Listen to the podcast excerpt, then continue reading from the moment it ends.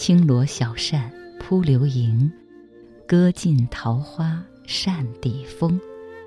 每逢夏日，这些与扇子有关的诗词，就像微风一样，浮现在我们的脑海中。中国历来有“至善王国”之称，有着独特的扇文化。无论是苏轼的宋词，还是元曲里的桃花扇，这些看似轻盈诗意的芭蕉扇、折扇、团扇、宫扇。蕴含着深厚的文化底蕴，别有妙意。从历史典故来看，最早的扇子传说为虞舜所作。晋惠帝太子太傅成崔豹所撰的《古今注》三卷中，《古今注于符》记载过：“五明扇，舜所作也。广开视听，求贤人以自辅，故作。”五明扇焉。五明扇类似平扇，是一种形状呈平面、不能折叠的扇子。它的作用不是扇风纳凉，而是广泛征求大家的意见，从而达到良好治理国家的目的。五明分别指集思广益、巨人守卫、养成群生、奉顺天德。治国安邦，这是中华儿女走向人类文明的标志。最早的实物扇子，是从春秋墓葬里发现的，由细片竹子编制而成，形似菜刀，一边直，一边呈半圆，距今已有两千多年的历史。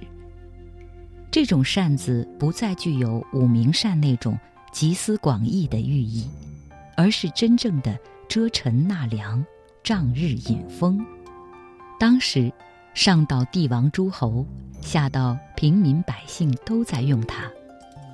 长柄的被用于贵族仪仗，天子八扇，诸侯六扇，大夫四扇，士两扇。也就是电视剧里常见的皇帝皇后出行，那一行行被举得高高的帐扇。也被称为帐扇，平民百姓只能用短把儿的。扇子上的细节反映出在封建社会阶段尊卑的不同。西汉的五言诗《怨歌行》中提到了一种新的扇子：心裂其丸素，皎洁如霜雪。才作合欢扇，团团似明月。出入君怀袖，动摇微风发。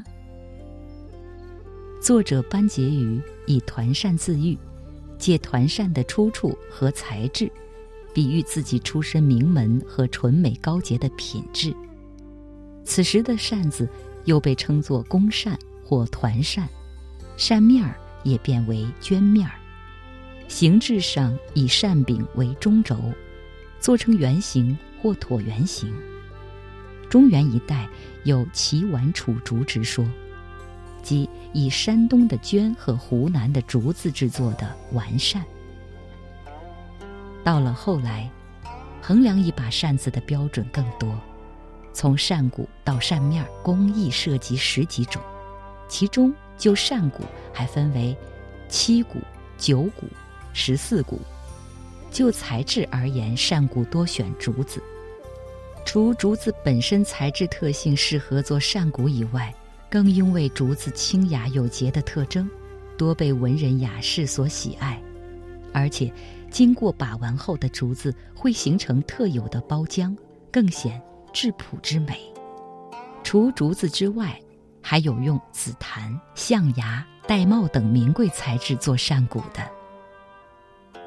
如果说扇骨是扇子的骨架，那么扇面儿就是扇子的灵魂。